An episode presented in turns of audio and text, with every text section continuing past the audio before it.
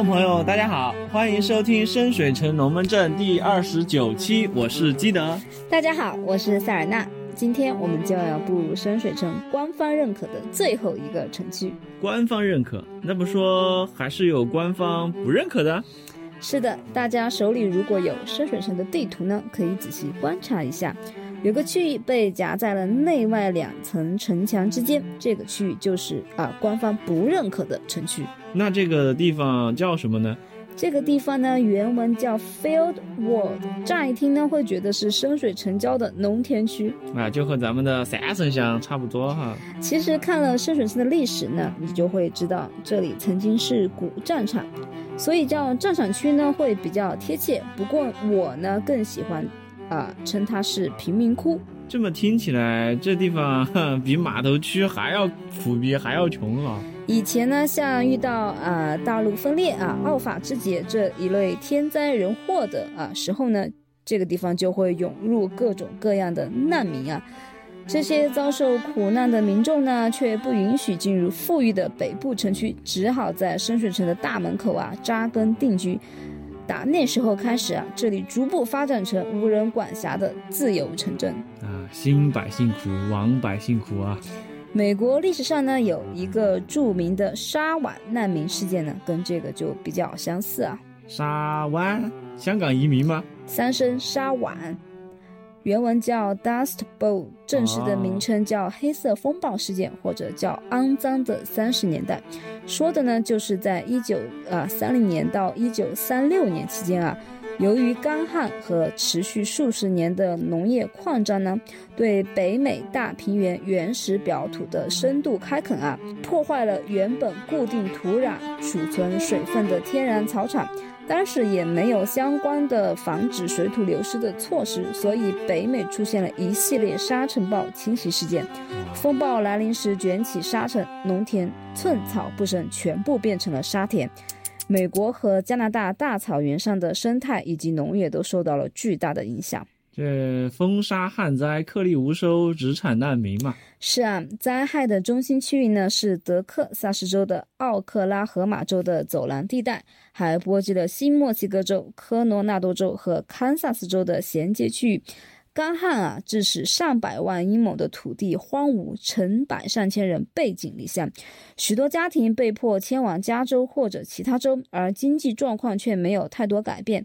他们在美国呢，被称为“俄克佬”，代表那些来自俄克拉荷马的人。哎呀，这个地域歧视还真是一点都不稀奇啊！许多人呢来到加州啊，却没有得到善待啊，他们大多数被安排在胡福村，寄人篱下。往来于农庄间，靠替人采摘葡萄或者干农活啊为生。荒年在哪儿都挺惨的吧？这个胡佛村还是胡佛村？美国有个总统就叫胡佛是吧？对，说对了。大萧条初期啊，时任美国总统的就是赫伯特胡佛佛是吧？啊，大家把大萧条都归咎于他，所以在大萧条期间啊。美国无家可归者修建的棚户区啊，也被称为胡佛村。在一九三零年代，数以百计的胡佛村遍布全国，有成千上万的人居住在这些贫民窟里面。所以说，深水城战场区就相当于美国大萧条时期的胡佛村，这个 历史总是惊人的相似哈。是的，美国作家约翰·史坦贝克于一九三九年出版的长篇小说《愤怒的葡萄》啊，讲的就是沙湾难民一路从奥克拉荷马州迁徙到加州，又在加州饱受苦难的故事。这本小说呢，在一九六二年获得了诺贝尔文学奖啊，特别有名。啊，说实话，我一直认为《愤怒的葡萄》是一款休闲游戏的名字。我相信大部分得过诺奖的小说啊，记得你可能都不知道啊。这我倒是完全同意。有个游戏呢，叫《比方水如酒》，里面也涉及到了这部分历史啊。记得应该更感兴趣，可以去玩玩看。啊，这个我确实知道，音乐和氛围都非常的棒。喜欢民谣的朋友一定会爱上里面的歌。好，我们说回深水城啊。虽然战场区不是官方层面认定的城区，但民调显示啊，有不少深水城人都认为它是隶属于深水城的城区。深漂也是深水人嘛。然而，官方层面的不认可啊，意味着城市守卫并不会在这一区域巡逻，许多犯罪行为无人过问。这个区域没有纳税人，守卫当然不上心了。记得你这个发言就太脱离群众了嘛。城市守卫呢，会通过贴近战场区城墙上的哨岗啊，监察这个区域，但只有在观望到进出城市的人员受到威胁时才会介入。合着就是进出城墙大门的时候关照一下，其他时候就自生自灭呗。说的委婉一点呢，就是如果有人在战场区里被追打追杀，只要奋力跑向城门，他就有可能会得救。那这个时候敏捷的高低就尤为关键了。看来想要在战场区生存，跑酷还是个必点技能。哦，对，体质低了也不行。另外有一个可以寻求援助的地方呢，是位于中途街和威风路 B 拐角处的停止换班酒馆。停止换班，这个听起来像个二十四小时营业的店啊，就像那种不关门的超市，难怪会比较安全啊。不是哈，其实。酒馆叫这个名字呢，是因为下班的城市啊守卫很喜欢来这里喝一杯。如果实在遇到危险又跑不到城门，那试着往这里跑也可能赚回一条命。注意啊，这个酒馆在战场区的东边啊，附近有一个很显眼的塔楼啊，不要跑错地方，跑错了就没命了。不过说句难听的，守卫们都下班了，而且这里又是三不管地带，他们只想拿死工资，又没有正义感，怎么办？罩子放亮一点，说话好听一点啊！舍得花钱，总有办法的嘛。要是遇到卫兵实在不情愿帮助你的情况，你可以试试这个生活小妙招啊，那就是制成迷路的游客。这算个什么说法呀？从守卫的职责上讲啊。你作为深水城的游客，可以迫使他们协助你安全抵达市区，不然影响到热情好客深水城的精神建设，降低了旅游业的收益，守卫可是会被投诉啊，扣工资的。好家伙，实属把政策玩明白了。不过这方法也不是万金油吧？且不说守卫可能会识破啊这拙劣的谎言，而且送到城门口，他们也可以不管了嘛，逃得了一时，逃不了一世啊。总比当场没命强吧？这个听上去战场区跟码头区一样混乱，甚至更胜一筹啊！差不多，这里居住的人啊，普遍穷苦而绝望，道德水平低于平均水平的人占比啊有点多。你要是花枝招展、大摇大摆的走在街上，还是挺危险的啊！不想上班是一回事，但指望从他人身上获得好处，那自然有深水城的法律哦不。啊，这里法律又管不了，那没事了。而且这个区域味道非常难闻，还记得我之前讲码头区时候说过啊，屠夫行会和制革坊的事情吧？对，牲畜尸体堆积，尿液浸泡皮革啊，非常难忘。当时我看的是二版的资料啊，后来看了模组本身附带的这个深水城指南啊，发现这两个行会被赶到战场区来了。啊，这无论是对行会还是人民都太惨了吧！而且战场区几乎没有主城区里那种规划好的排水系统，更没有清洁工行会的人来定期清扫，所以这里的味道你们懂的。这我我还是我开的团里面还很喜欢让冒险者们走北门出城呢，现在看来他们这个应该在这里留下难以磨灭的记忆才对。我给。已经给他们少安排了很多有滋有味的情节了。好了，浓烈的回味就留给闲暇的时光吧。让我们正式开启今天的主题啊，《王者之城》。一点都不想回味，好吧？而且说了这么久才进入主题，我都忘了今天的主题是《王者之城》了。之前的节目里也提到过，《王者之城》是深水城的公墓，但不仅如此啊，这里还是一个庞大的公园，气氛并没有那么肃穆。里面有长满青草的山丘啊，精心打理的花圃，巧妙栽培的树木和灌木，活灵活现的雕塑，巧夺天工的建筑和蜿蜒曲折的硕石小径，是深水城人民春夏喜欢去踏青的地方。那还真是人文与自然的结合。最早啊，深水城还没有发展到现在这种大规模的城市的时候呢。大家就在城市所在的这块巨大坡地的最高处啊，简单的埋葬死者，啊，到啊阿克哈荣在位三十年之后呢，他在这块地周围竖了一道墙啊，把他和周围的区域隔了开来。哈，想必是周围不喜欢天天跟墓碑当邻居的住户们，终于把投诉递交到了市政厅啊。然后到了 D R 二百一十八年啊，深水城已经发展的有声有色。人们的生活区域啊在扩张的同时呢，死人的丧葬区也跟着在扩张啊，就是埋不下了嘛。但是呢，费伦是个高魔世界，一个精通传送法术的专家，叫阿纳卡斯特，创造了王者之城的第一个魔法坟墓。现在人们可以在无人居住的无限空间里埋葬死者。看看人家这觉悟和智慧啊！虚空墓地，宇宙丧葬，大格局啊！这就是魔法应用于城市建设的典范。其实我很久以前就想拥有这么一个无限空间的魔法书柜和衣柜。哪个不想呀？哆啦 A 梦的口袋里就算什么都没有，光一个次元收纳功能就能缠死所有的收集癖了，好吧？那还等什么？快来参加龙与地下城，成为一级法师吧！是不是还要留个群号给大家？哎，可以了，可以了啊！接着往下讲。阿纳卡斯特弄出了魔法墓葬，两年后呢，王者之城窜出了大量的不死生物。为了封锁防御这片区域啊，周围的围墙呢又被加固了一次。同时，领主宣布，天黑之后，任何人都不允许进入王者之城。嗯，看来是魔法的力量惊扰到了死者啊，就戒严了。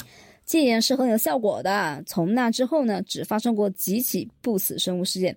这个事件其实有专门的模组啊，就是 TSR 一九八九年发布的死灵骑士。嗯，这个是 TSR 还没有被收购的时候啊。说起来，前段时间好像有个瓜，就是刚刚复活的 TSR，因为言论不当啊，被各方拉黑啊。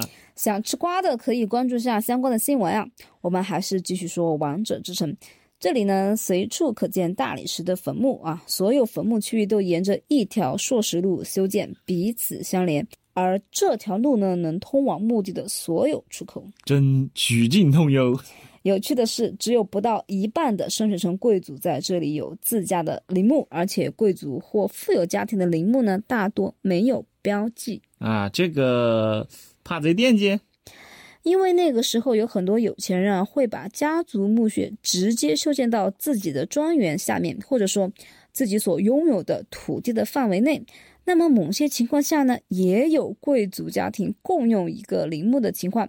陵墓下面分楼层，有不同家族的墓室，可以理解成一个大楼啊，不同层的不同住户啊，真是相当有画面感啊！再讲下去就成深水城鬼吹灯。那说点有生气的啊。在王者之城的城墙上有两座巨大的瞭望塔，每一座都有一名守卫，负责监视与墓地相邻的阴暗角落和巷子里的动静。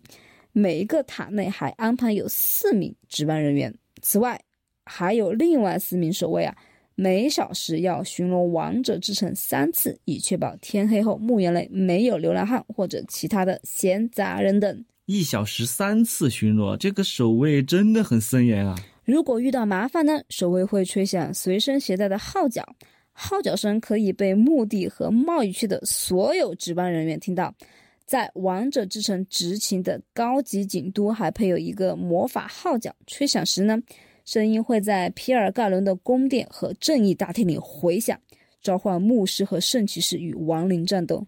啊，真是该让我的团员们好好听听这个配置啊，让他们知道我给 他们当时在勇闯王者之城的时候放了多少水啊！之前都说这个法师活路多，工作好找，这么看来，圣武士和牧师也不差嘛。本来治疗职业就很受欢迎嘛。有意思的是啊，王者之城内还有不少景点。偶尔呢，有游客为了打卡会滞留到超过闭园的时间，这也是巡逻班次频繁的一个原因哦。真的有人会去墓园打卡吗？你忘了伦敦的威斯敏斯特大教堂吗？里面也放了一堆棺材墓碑，你不一样看得很 happy 吗？啊，这倒也是啊。王者之城呢，也是有这种地方啊，可以称呼它为先贤祠啊，是圣贤智者安息的地方。葬着大约八十名贤者，有传言称啊，许多珍贵的书籍和他们的骨灰啊，被一起埋葬在这里啊。地下图书馆，肯定有人想偷偷挖几本走吧？其实啊，这是领主放出的谣言，目的就是为了知道谁手里握有违禁书籍啊，请君入瓮，等你落网后赶出城市呢。钓鱼执法了，简直是。王者之城呢，啊，里面还有一座雕像，是阿格哈荣的雕像，非常显眼。雕像栩栩如生，脸带微笑，展现了这位伟大法师全盛时期的啊姿态与容貌。顺便一说，他的全盛时期是七十岁啊，重新定义壮年。他的雕像伫立在层层环绕的台阶之上，面向西方，伸出双手，表示深水城呢就在他的身边。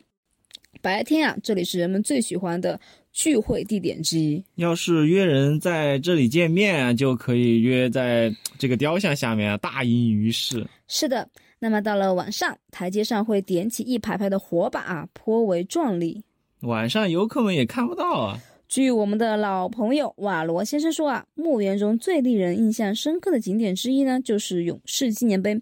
这个六十英尺高的复杂雕塑啊，描绘了背靠背围成一圈的勇士，击退巨魔、兽人、大地精、熊地精和野蛮人的情景。哈，我们团的圣武士肯定很喜欢这种艺术形式。这些被痛击的怪物啊，都向外翻倒啊！而在众人之上，一名施救骑士正用长矛刺向胸甲上刻着“死者之神米尔寇”徽记的骷髅骑士啊！真是真是让冒险者热血沸腾的场景啊！这组雕像啊同样是一个喷泉啊，流水呢就是从这些战士的伤口处涌出的，这 就有点微妙了啊！OK，这里还有啊，英雄殿，也就是深水城的烈士陵园，安葬所有在啊以往的战斗中牺牲的战士们啊。深水城战争纪念馆，蓝色大理石墙壁呢，包围着一个阵亡将士的纪念品大厅，供居民和游客啊，跨越时代的窥见战争留下的痕迹，铭记历史才能更好向前嘛。啊，作为一个海港呢，深水城自然也有专门为海员水手修建的陵墓。陵墓呢是用珊瑚雕刻的绿色大理石建造，所有船长以及葬身于大海的人呢都会安葬在这里。之前提到的啊，传送大师阿纳卡斯特也把这个陵墓打造成一个连接其他位面的空间，或者说，几乎所有集中安葬某一类人群的公墓呢，都是连接到其他位面的。这贤者、战士、水手啊，搁这搞英灵召唤呢，感觉都马上都要飞得够了。那那除了这些职业，还有哪些人的公墓呢？还有一个很有人文关怀气息的无家可归者陵墓啊。这个无家可归不一定说是某人生前是个流浪汉啊。更多是指他生前没有自己的土地，比方说一直租房子住的人呢，死后也买不起地，出不了安葬费，就统一葬在这里。陵墓里的洞穴照明呢，是由蜡烛上和点灯人还会提供啊，由政府支付维护的呃费用。那这波涵盖面还挺广的啊。嗯，说的好听一点呢，就是深水城的福利还是不错的，至少去世后不会被随便扔乱葬岗嘛。不是。这个异度空间里面不排序的话，和乱葬岗也没啥区别啊，只是高端一点而已。你这么一说，好像是有一点哦。不过这就留给各位城主大人去优化设计吧。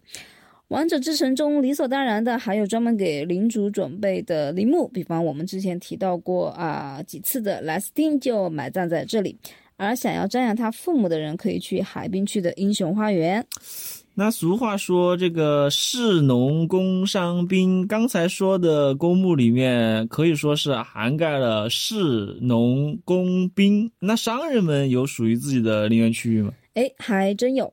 王者之城中最后还有一块地方，就叫商人的安息地啊。顾名思义，商人阶层有钱，但有没有有钱到可以额外买块地给自己当陵园的人呢？就会选择在这里安度漫长的永眠。啊，真是死亡面前人人平等，甭管你生前有多显赫，三教九流还不都得安葬在王者之城？哦，除开那些特别有钱有势、住在私家陵墓里的人除外，万恶的资本家。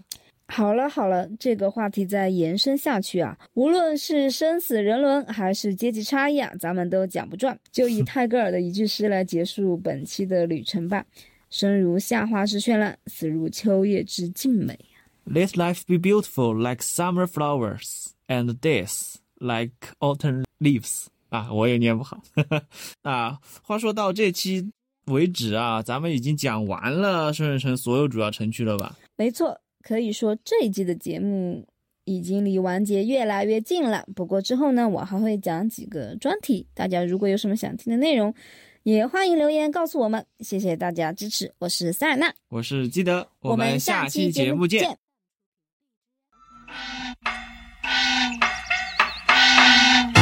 烟花